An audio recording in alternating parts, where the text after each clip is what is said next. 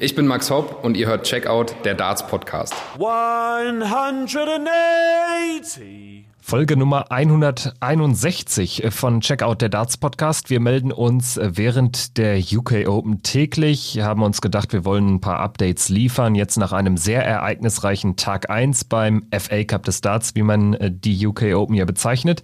Hier ist Checkout mit Kevin Schulte, das bin ich und Christian Rüdiger ist natürlich zugeschaltet. Hi. Hallo Kevin, ich grüße dich. Ja, Tag 1 der UK Open immer eine komplette Reizüberflutung, das gebe ich gerne zu. Ähm, wir hatten ja oft genug betont, wie gerne man dieses Turnier doch ausweiten könnte. Jetzt ist es äh, ja so wie jedes Jahr eben äh, dieser komplette Overload. Bei mir kommt erschwerend hinzu. Ich habe am äh, Nachmittag eine Online-Klausur an der Fernuni geschrieben. Deshalb musste ich dann äh, zwischen der, der Nachmittags- und der Abendsession äh, im Schnelldurchlauf äh, die, die erste Session der UK Open durchgehen. Und das waren einige Partien. Das waren zwei neuen Data. Das waren insgesamt drei Deutsche im Einsatz, vier Deutsche sogar in der, in der Session. Clemens dann später eingestiegen. Ich würde sagen, Christian, mit deiner Hilfe gehe ich jetzt mal diesen ersten Tag durch und wir können ja am besten vielleicht mal mit der ersten Runde einfach chronologisch anfangen. Sebastian Bialecki wirft nach gut, ja, weiß ich nicht, fünf Minuten UK Open den ersten Neuner. Das war schon mal ein fresher Start, oder?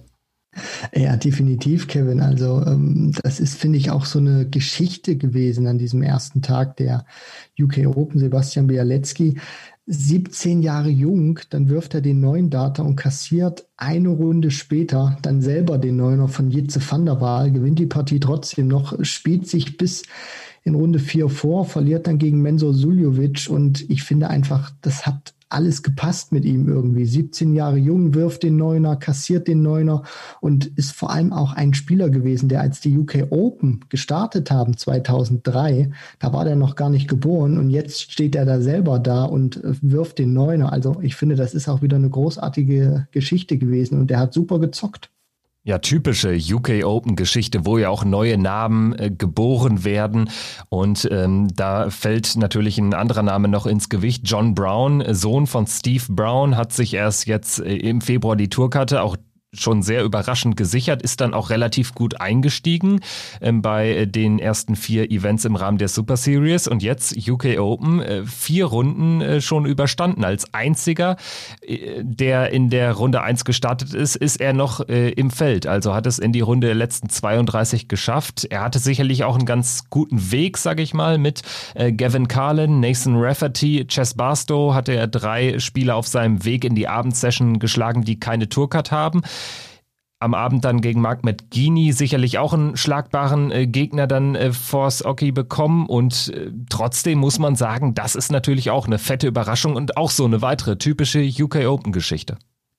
Ja, also vielleicht wird das ja sogar so eine Art Robert Owen. Der stand ja, als es damals dieses Schneechaos da gab und ähm, man da auch nicht auf dieser Mainstage gespielt hat, sondern dann wirklich nur eine Nebenbühne aufgebaut hat, wo Gary Anderson 2018 triumphiert hat, stand ja Robert Owen auch im Halbfinale und der hatte ja da auch ein bisschen, sag ich mal, waren die, die Lose auf seiner Seite gehabt und er hat dann aber auch diese Partien gewonnen und ich meine, das äh, muss man John Brown dann eben auch zugute halten. Man kann zwar sagen, okay, Gavin Carlin, Nathan Rafferty, Chess Barstow, Mark McGeaney ist jetzt nicht das ganz oberste Regal, ähm, was die PDC zu bieten hat, aber trotzdem kann er ja erstmal nichts dafür, auf wen er trifft. Und zweitens muss er die dann auch erstmal schlagen. Und das hat er gemacht. Und ich finde dann auch wirklich sehr souverän, hat gegen Rafferty in Runde 2 den Decider überstanden, obwohl er da nicht gut gespielt hat, nur mit einem 80er Average. Und gegen Mark McGinney war das dann über Best of 19, finde ich, wieder vollkommen in Ordnung. 91er Average, 10 zu 6, eigentlich vollkommen ungefährdet gewonnen. Von daher, ähm, man, man muss da jetzt dann natürlich auch gucken, wie das für ihn in der Hinsicht ähm, dann auch noch weitergeht. Aber das ist äh, wirklich schon eine tolle Geschichte Geschichte, dass der Sohn von Steve Brown jetzt in Runde 5 und an Tag 2 der UK Open noch mit dabei ist. Ja, Steve Brown, du hast ihn angesprochen, er hätte in Runde 2 einsteigen sollen, ähm, aber er ist äh, nicht erschienen zu seinem Match gegen Scott Waits. Aus, auch das gehört irgendwie zu den UK Open. Das ist, äh, ich glaube, letztes Jahr ja auch Cameron Menzies passiert. Der ist eh bekannt dafür, dann doch mal länger auf Toilette zu sitzen. In diesem Fall war Steve Brown derjenige, der dann eher so mental ähm, eher beim, beim Spiel seines äh, Sohnes war, der zeitgleich spielte oder ein bisschen früher ähm, einstieg. Und ähm, ja, Steve Brown kam nicht rechtzeitig ähm, ans Board zum Match gegen Scott Waits. Scott Waits hat dann sozusagen ein Freilos in die dritte Runde bekommen, ist auch im Übrigen ähm, dann sogar in Runde 5 am Abend eingezogen. Auch der hat also einen sehr großen Run bei diesem Turnier. Lass uns äh, vielleicht aber nochmal auf die Deutschen blicken, die in Runde 1 eingestiegen sind. Wir hatten mit Lukas Wenig auch einen, ähm, der nicht auf der Tour ist, am Start gegen Chess Barstow, der später in Runde 3 ausgeschieden ist gegen den angesprochenen John Brown. 4-6 verloren, trotzdem 90er Average, war eine Partie auf ordentlichem äh, Niveau, sage ich mal. Ähm, ja, ich denke, er kann sich nicht viel vorwerfen, oder? Ja, also ich fand, das war tatsächlich eine Partie, die Lukas nicht unbedingt verlieren muss. Und ich glaube, er wird sich auch geärgert haben, dass er die Partie dann auch wirklich äh, ja als als äh, ja als Verlierer abgeben musste. Ähm, er hatte so ein, so ein bisschen das Problem, dass ähm, er in Rückstand lag und dann hat er sich wieder zurückgekämpft, dann war es auch wieder Gleichstand, aber dann hat er es eben verpasst oder nachdem er sich wieder zurückgekämpft hat und dran war, hat er es eben dann auch äh, verpasst, dann noch die Legs danach zu gewinnen und hat somit dann natürlich auch, äh, finde ich, ein bisschen was verschenkt. Also ich glaube schon, dass er diese Partie mit ein bisschen mehr Spielglück, wenn er dann vielleicht auch diese guten Momente, die er gehabt hat, noch ein bisschen länger ziehen konnte, ähm, dann wäre das auch was geworden. Deswegen, das wird eine Partie sein. Wenn man Lukas äh, fragen würde, glaube ich schon, dass er sagt, das ist eine Partie, die, die muss ich eigentlich nicht verlieren und habe es mir dann auch ein Stück weit selber zuzuschreiben, dass ich das äh, am Ende nicht äh, gewuppt habe. Von daher ist, ist wirklich schade, dass er ja dann auch in Runde 1 dahin fliegt, Runde 1 spielt, rausfliegt und dann fährt er nicht mal mit Preisgeld wieder nach Hause. Deswegen schon extrem unglücklich für ihn gelaufen. Gerade wenn man sieht, dass er mit äh, seinem Standard äh, durchaus hätte weit kommen können. Also das Losglück war ihm hold. Äh, Barstow hat danach gegen Martin Thomas gespielt und dann gegen John Brown. Also es hätte auch für einen Lukas wenig ähm, relativ weit gehen können. Ich denke trotzdem, es war eine sehr gute Erfahrung für ihn. Erstes PDC Major und er hat ja schon gezeigt, dass er da mitspielen kann. Ähm, dann äh, vielleicht noch kurz ähm, der Blick auf die anderen Deutschen in Runde 1. Eigentlich hätte Florian Hempel ja auch einsteigen sollen gegen Jitze van der Waal, aber Florian Hempel, mit dem wir ja hier am Montag gesprochen hatten im Podcast, hat kurzfristig dann doch abgesagt. Er hatte ja ähm, zu 95 Prozent gesagt, dass er teilnehmen wird, aber ähm, hat jetzt doch aus äh, privaten Gründen abgesagt. Jitze van der Waal kampflos in Runde 2 eingezogen. Martin Schindler, der musste richtig kämpfen gegen Barry van Peer. Das äh, war das erste Spiel am Nachmittag auf der Hauptbühne. Von daher hat man da auch im Gegensatz zu anderen Partien der Deutschen viel von gesehen. Schindler hat sich gut zurückgekämpft. Nach 5-3 Rückstand auch ein Matchstart auf Bullseye überstanden. Ich glaube bei, bei 4-5 dann zwischenzeitlich. Am Ende gewinnt Schindler das Match mit 6-5 gegen Barry van Peer. Ja, wo man schon merkt, dass der immer noch Probleme hat ähm, hinsichtlich der Datitis. Also das ist noch nicht komplett aus dem Kopf raus bei ihm.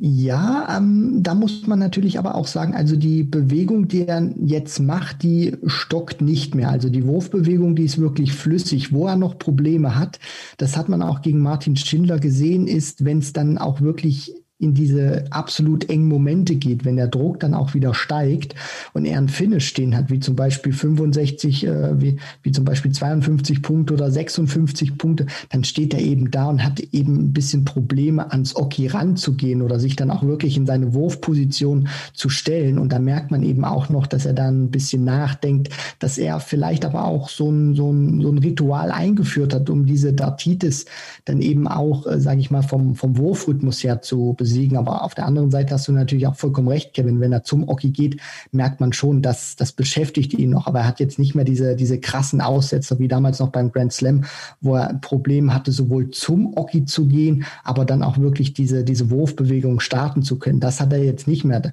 sondern das, das läuft ja ganz flüssig schließt die Augen noch manchmal. Das hat man auch dann gesehen, dass er dann teilweise den ersten Dart noch ein bisschen verreißt. Also wenn er auf eine große 16 gegangen ist, dann äh, hat er den teilweise in die 8 geworfen oder hat die, die großen Felder nicht ganz getroffen, die er da anvisiert hat.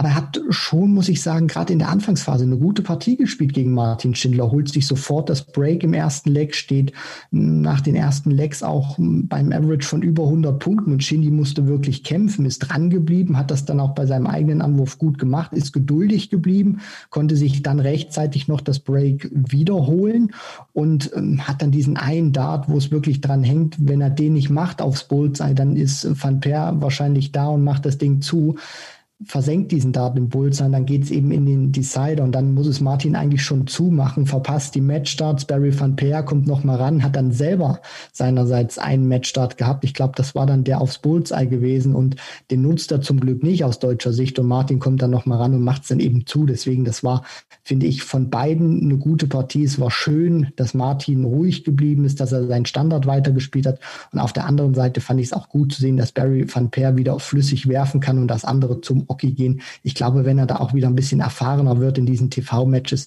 dann wird das auch wieder kommen. Es war schön zu sehen, dass er keine richtigen Aussetzer beim Werfen mehr hat.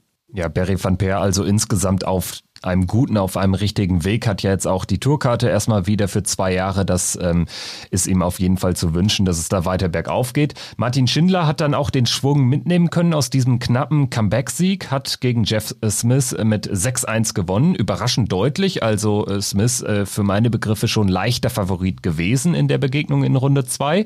Schindler hat sich durchgesetzt, ist damit dann ins Geld gekommen. Es gibt ja ab Runde 3 ähm, Preisgeld, 1000 Pfund. Äh, mehr ist es dann leider aus aus deutscher Sicht auch nicht geworden. Martin Schindler verliert ein sehr ausgeglichenes Duell gegen Martin Klärmarker mit 6-5. Schindler im Übrigen der kleinste Spieler bei den UK Open, Klärmarker der größte. Das sah schon sehr, sehr witzig aus, als die Kollegen von, von ITV da dann mal hingeschaut haben. Ich glaube, das äh, ähm, war, war eher ein Spiel auf der Nebenbühne. Klärmarker am Ende der etwas glückliche Mann äh, gewinnt 6-5 in dem ausgeglichenen Duell. Und ähm, man muss aber wahrscheinlich schon sagen, für Schindler insgesamt ein okayes Ergebnis. Wenn du in Runde 1 startest, ist es erstmal auch nicht selbstverständlich, dass du überhaupt ins Geld kommst. Äh, das hat er geschafft, von daher kann's da, kann er da drauf aufbauen. Steffen Siebmann ist nicht ins Geld gekommen, äh, musste in Runde 2 einsteigen gegen David Evans, 6-4 verloren.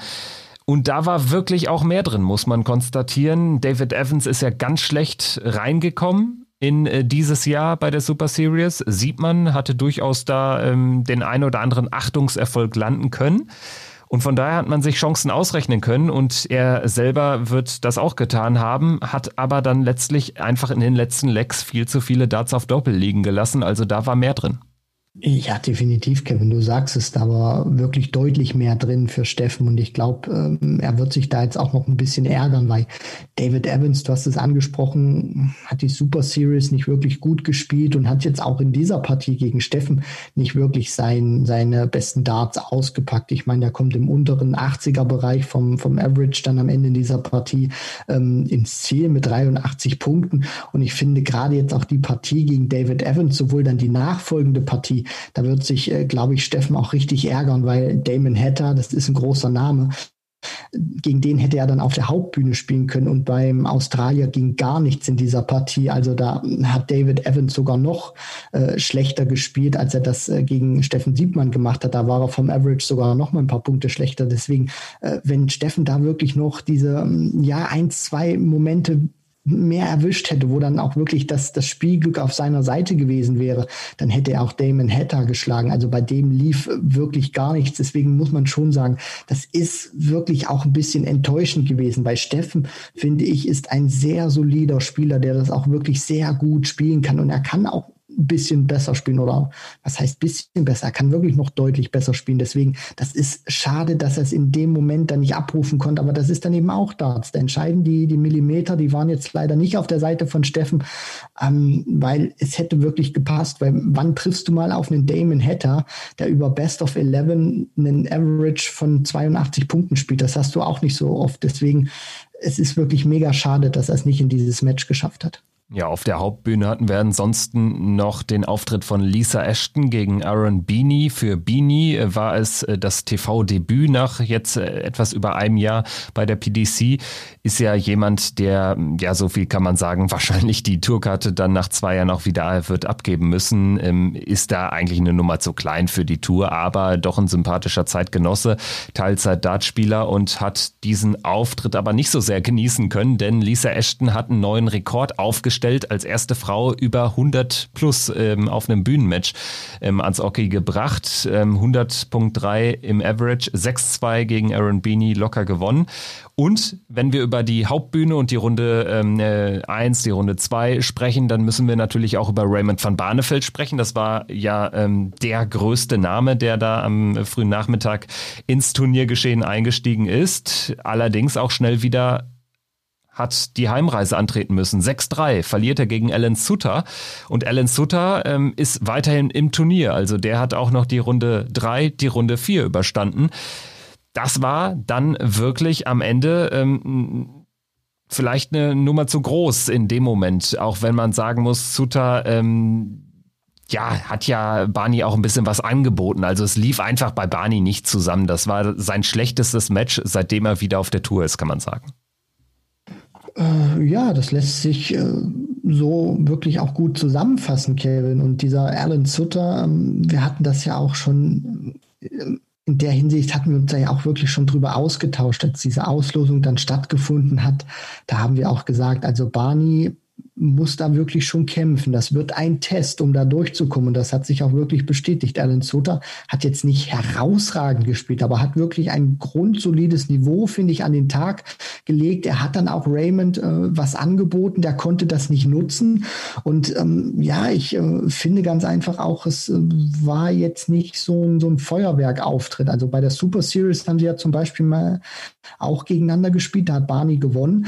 Äh, wenn er dieses Niveau, was er da gespielt hätte, hier auch an den Tag gelegt hätte, dann wäre diese Partie, finde ich, eindeutig zugunsten von Raymond van Barneveld ausgegangen. So, wenn du unter 90 spielst gegen Sutter, der das dann auch, finde ich, hinten raus dann auch gut gespielt hat, nachdem Barney diese 74 nicht mitnimmt, wo ihm Sutter nochmal was angeboten hat, äh, hat das dann auch wirklich sehr ähm, konzentriert und souverän runtergespielt, der, der Schotte.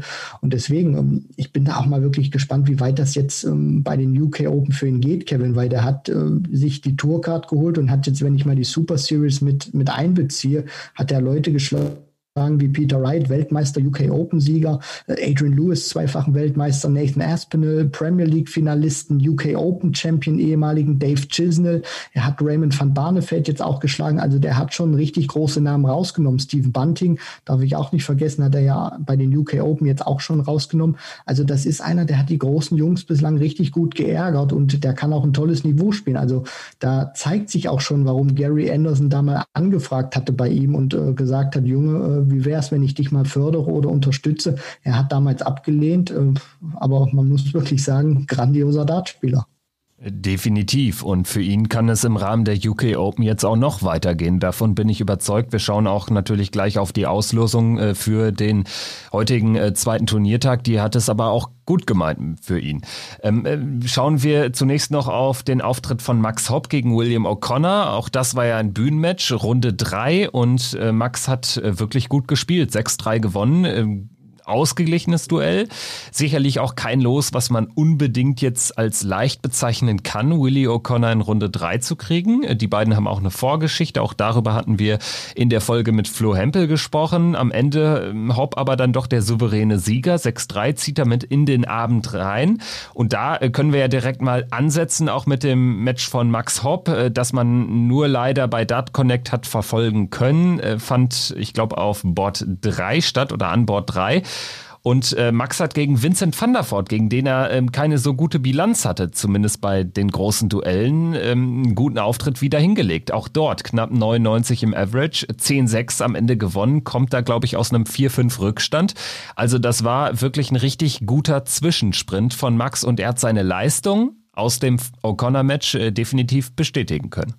Max macht auf mich bislang einen sehr fokussierten und einen sehr guten Eindruck. Das muss ich wirklich sagen, auch von den, von der Art und Weise, wie er spielt. Ich finde, er hat wenig Ausreißer drin in seinem Spiel. Das ist alles sehr straight. Das ist auch alles äh, fokussiert, finde ich. Das hat einen guten Zug, den er da im Arm hat. Und von den ähm, Averages, die er bislang gespielt hat, ist das wirklich Bombe. 99,6 gegen Willie O'Connor und dann diese äh, knapp 99, die du eben gerade angesprochen hast, gegen Vincent van der Voort. Und das sind jetzt jetzt auch äh, ja äh, keine unbekannten Namen gewesen. Also Willie O'Connor, wir wissen alle, wenn der einen guten Tag hat, der hat einen super Wurfstil, dann äh, ist das auch ein mega Dartspieler. Und Vincent van der Voort, der war zuletzt auch gut in Form, dass Max den relativ deutlich mit 10 zu 6 schlägt. Das spricht auch für ihn. Und ich finde, er kann auch diese, diese guten Momente bislang mitnehmen. Also dieses Willie O'Connor Match äh, hat für mich da auch wirklich sinnbildlich bislang gesprochen für seine UK Open es steht ausgeglichen, 3 zu 3 und dann spielt Max auf einmal in den zwei Lecks danach, in, den, in diesen zwei Lecks 380er und schraubt das mal eben von einem 3 zu 3 auf ein 5 zu 3 und checkt dann eben die 64 zum Match ganz souverän mit dem einen Dart, den er noch in der Hand hat auf die Doppel 16. Also man, man merkt, finde ich schon, das ist ein vollkommen anderer Start für Max als im vergangenen Jahr. Er hat auch dieses pfeifersche Drüsenfieber nicht, wo er letztes Jahr absagen musste, die UK Open. Und ich bin wirklich gespannt. Und die Auslosung, finde ich persönlich, hat's gut gemeint jetzt mit ihm. Ich meine, Peter Jakes, der hat zwar bislang auch für mich positiv überrascht, aber das ist einer, wo ich sage, wenn Max dieses Niveau weiterspielt, dann muss er den auch einfach schlagen. Auch wenn man Peter Jakes nicht unterschätzen sollte. Ja, lass uns äh, gerne dann auf die Auslosung zu sprechen kommen. Ähm, wir müssen ja jetzt auch nicht äh, jedes weitere Spiel äh, durchgehen. Es gab ja sicherlich den ein oder anderen Kracher. Joe Cullen gegen Michael Smith am Ende 9 zu 10. Äh, D'Souza, der 10-9 gegen King gewinnt. Ratajski, der äh, Espinel vermöbelt. Also äh, da war schon ordentlich Feuer drin. Natürlich äh, nicht zu vergessen Dave Chisnell, der auch klar gewinnt gegen Peter Wright. Michael van Gerven überlebt eine gefährliche Phase gegen Scott Mitchell, gewinnt 10-8. Äh, schauen wir dann jetzt mal auf die 16 Begegnungen in der Runde der letzten 32, die dann heute Nachmittag stattfindet. Und ähm, ja, du hast es angesprochen. Max Hopp spielt gegen Peter Jakes. Peter Jakes, für den ist das ähm, ja ein ziemlich großer Erfolg, unter den letzten 32 zu stehen. Da ist Max Favorit. Er spielt an Bühne 4, also an der Nebenbühne, vielleicht auch nicht ganz schlecht. Ähm, ansonsten äh, Gabriel Clemens äh, auf Bühne 2 im zweiten Match gegen Daryl Gurney, also zumindest das äh, Spiel kann man im Stream gucken. Ähm, Gurney hat zuletzt, ich glaube, ähm, im Rahmen der Super Series gegen Clemens eine Partie verloren. Ansonsten ähm, gab es ja auch schon Duelle auf größeren Bühnen zwischen den beiden. Was sagst du zu der Begegnung? Ich denke, bei Hobbs sind wir uns einig, wer der Favorit ist gegen Jakes. Äh, Gurney gegen Clemens, dein Favorit da? Boah, das ist für mich ganz schwierig einzuschätzen, Kevin, weil ich finde, sie haben beide mich überzeugt in ihrem ersten Match. Daryl Gurney, der Jason Lowe mit äh, 10 zu 8 schlägt. Gurney spielt auch einen Average von über 100 und Gabriel Clemens mit einem souveränen Auftritt gegen Adam Hunt, den er ja, sage ich mal, noch schmerzlich vom Grand Slam of Darts kannte. Deswegen, das ist für mich wirklich schwierig einzuschätzen. Mit der deutschen Brille würde ich natürlich sagen, klar, Gabriel Clemens ist Favorit, aber ich finde, Gurney äh, ist zumindest jetzt bei diesen UK Open in einer Verfassung, wo du ihm nicht viel geben darfst. Deswegen, wenn Gabriel Clemens die Legs schnell zumacht, dann hat er gegen Gurney eine Chance, eine, eine gute Chance zu gewinnen. Ansonsten, wenn er sich auf die Doppel schwer tut, glaube ich, wird Super Chin sich tatsächlich diese Partie schnappen. Ansonsten, was sagst du, wer von den ganz großen Namen, ähm, wen könnte es am ehesten erwischen, wenn wir uns die Auslosung dieser Runde der letzten 32 anschauen? Auf der Mainstage haben wir die Begegnung Cross gegen Wade. Verstehe ich übrigens nicht, ähm, warum man jetzt nicht Clayton gegen Van Dyvenbode dort setzt. Cross gegen Wade gefühlt eine Partie, die man schon hundertmal gesehen hat. Für mich da Wade klarer Favorit. Price gegen Ricky Evans, Michael Smith gegen José de Sousa, Michael van Gerven gegen Menzo Suljovic.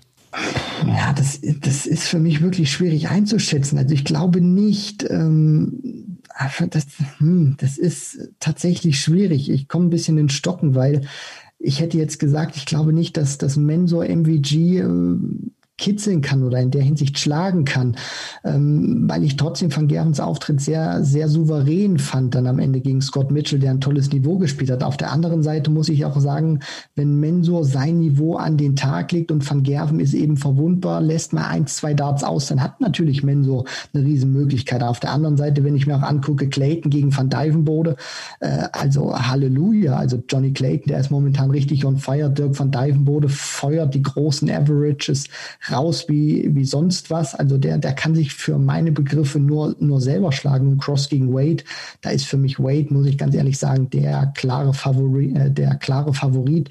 Cross kämpft sich nach einem 3-7 gegen Andy Hamilton, nach einem Rückstand wieder zurück und gewinnt die Partie noch. Ähm, also das ist für mich wirklich alles so, wo, wo, wo ich da auch sage, ähm, das sind große Namen, aber auf der anderen Seite muss ich dann auch sagen, Clayton van Dijvenbode, da freue ich mich richtig drauf, aber ansonsten Wade für mich der Favorit und wenn Van Gerven ein, zwei Sachen auslässt, Mensur drauf ist, dann kann er ihn auch schlagen. Also ich glaube jetzt aber auch nicht, wenn ich mich äh, festlegen müsste, dass einer der ganz Großen fliegt, äh, vielleicht Michael Smith, wobei man da auch äh, nicht von einer Sensation sprechen würde, geschweige denn von einer Überraschung, wenn José de Sousa sich durchsetzt. Ähm, ansonsten ähm, auf Stage 2 im Stream also zu sehen, Darius Labanauskas gegen Simon Whitlock. Die beiden hatten eine ziemlich geile WM-Begegnung, also äh, das verspricht auch spannend zu werden. Dann Gurney gegen Clemens, wie angesprochen.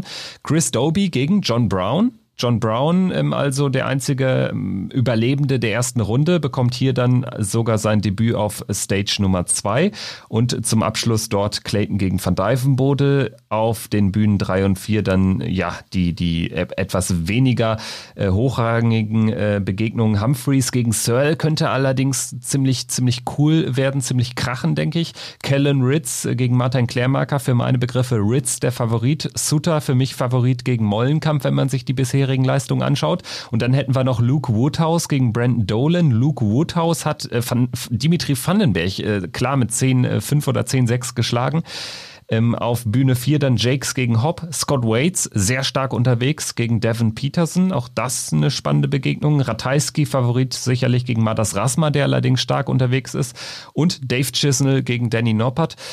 Welchen Namen, äh, den wir jetzt noch nicht ausführlicher diskutiert haben, wen hast du noch auf der Rechnung? Also ich würde auf jeden Fall Sutter nennen. Ich würde allerdings auch zum Beispiel einen Ryan Searle nennen. Wen, wen hast du noch auf dem Zettel? Also da ich ja schon etwas ausführlicher über Alan Sutter gesprochen habe, möchte ich noch zwei Namen nennen, die für mich hervorstechen, wo ich auch sage, wenn die vielleicht jetzt nicht unbedingt ähm, einen Van Gerven oder einen Price kriegen, äh, das ist unter anderem Kellen Ritz, der überzeugt mich einfach, wo ich auch ein großer Fan von ihm bin. Toller Wurfrhythmus, sehr, sehr schnell, guten Zug im Arm. Ich finde, er ist sehr attraktiv auch anzuschauen von seiner Art und Weise, wie er spielt. Gegen Martin Klärmarker finde ich auch ein gutes Los erwischt. Also da ist er für mich Favorit. Und ähm, einen ehemaligen ähm, ja, Grand Slam Champion, damals noch zu BDO-Zeiten, Scotty to Hotty Waits. Das ist für mich einer, wo ich auch immer sage, unterschätzt mir den nicht. Ich glaube, dem haftet immer so ein bisschen dieses BDO-Image Image an und dass er nie so richtig diesen Profischritt gehen wollte. Aber für mich einfach ein unfassbar geiler Zocker, auch einen schönen Wurfstil, schön straight.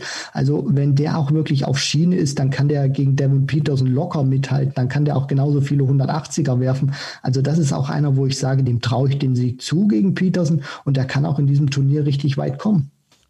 Wir werden das Ganze weiter beobachten, werden auf jeden Fall dann in der Nacht von morgen auf Sonntag wieder eine Folge aufzeichnen. Dann haben wir das Feld ja schon auf acht reduziert, denn morgen Abend findet ja dann schon das Achtelfinale statt. Die Auslosung dafür gibt's natürlich im Anschluss an die Nachmittagssession. Wir bleiben gespannt. Ich denke mal, wenn wir dann noch einen deutschen oder deutschsprachigen äh, Teilnehmer, wenn wir jetzt Menzo Suljovic auch nochmal mit einbeziehen im Feld haben, dann sieht's äh, schon mal ganz gut aus und äh, vor allen Dingen deutlich besser als in den letzten Jahren bei den UK Open. Also ein deutscher oder ein deutschsprachiger Akteur am letzten Tag, das wäre doch mal was. In diesem Sinne, Christian, vielen Dank dir und ähm, wir hören uns dann in gut 24 Stunden wieder. Danke fürs Zuhören, danke für den Support und viel Spaß bei einem langen zweiten Tag der UK Open. Macht's gut. Ciao.